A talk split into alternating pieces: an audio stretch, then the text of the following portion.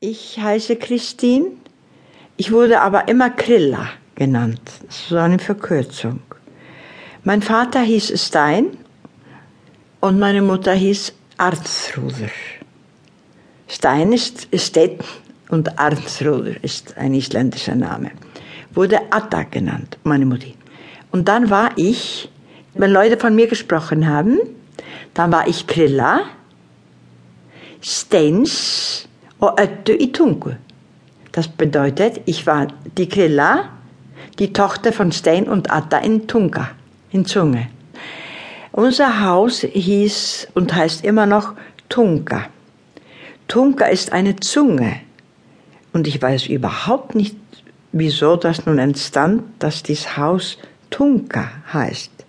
Das Haus wurde 1912 gebaut und als meine Eltern das 1939 gekauft haben, ja, da hieß es Tunka. Es war aber Bjolfsgata 14, diese Straße, die entlang am Fjord lag, aber man hat niemals Bjolfsgata verwendet. Es war Tunka. Und wenn man mit Post ein Brief oder ein Paket zugeschickt bekam, da stand meistens drauf einfach der Name des Hauses. Ich glaube eher, dass das gang und gäbe war auf Island. Das, ich habe es von anderen Orten gehört. Die Häuser, die hatten Namen. Unser Haus stand dicht an einem Berg. Der Name war Bjolvur. Bjolvur, der Berg, trug den Namen von dem ersten Siedler. Und unser Haus stand, wir sagen immer unter dem Berg, aber es war ziemlich nah am Berg. Heute weiß ich, dass das so gefährdet war.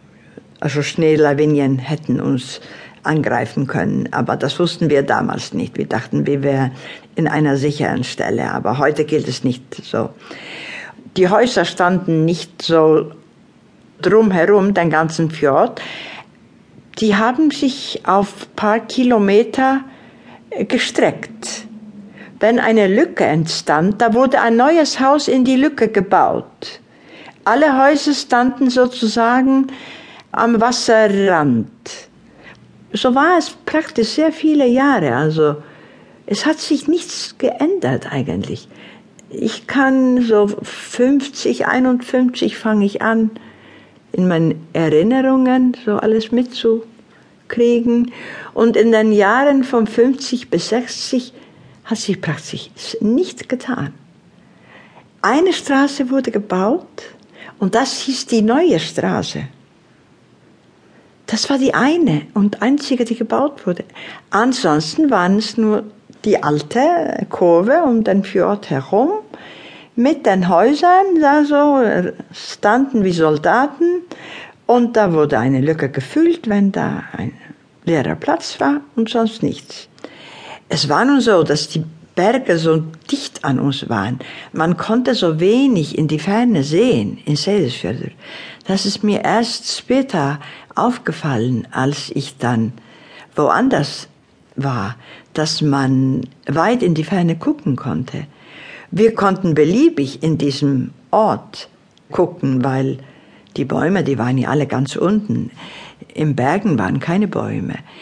Aber trotzdem, also die Weite war nicht so, die Entfernungen waren nicht so groß da, weil der der Fjord so eng ist. Dieser Fjord ist wahnsinnig eng, wenn man das so bedenkt, mit hohen Bergen. Und deshalb hat man ja ein paar Monate keinen Sonnenschein dort im Winter. Aber immerhin, wir haben immer den Blick erweitert damit, dass wir immer höher und höher gegangen sind, wenn wir größer wurden.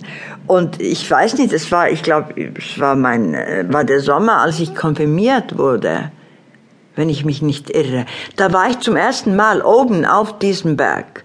Und der Berg ist 1145 Meter groß oder so. Und das war ein Erlebnis.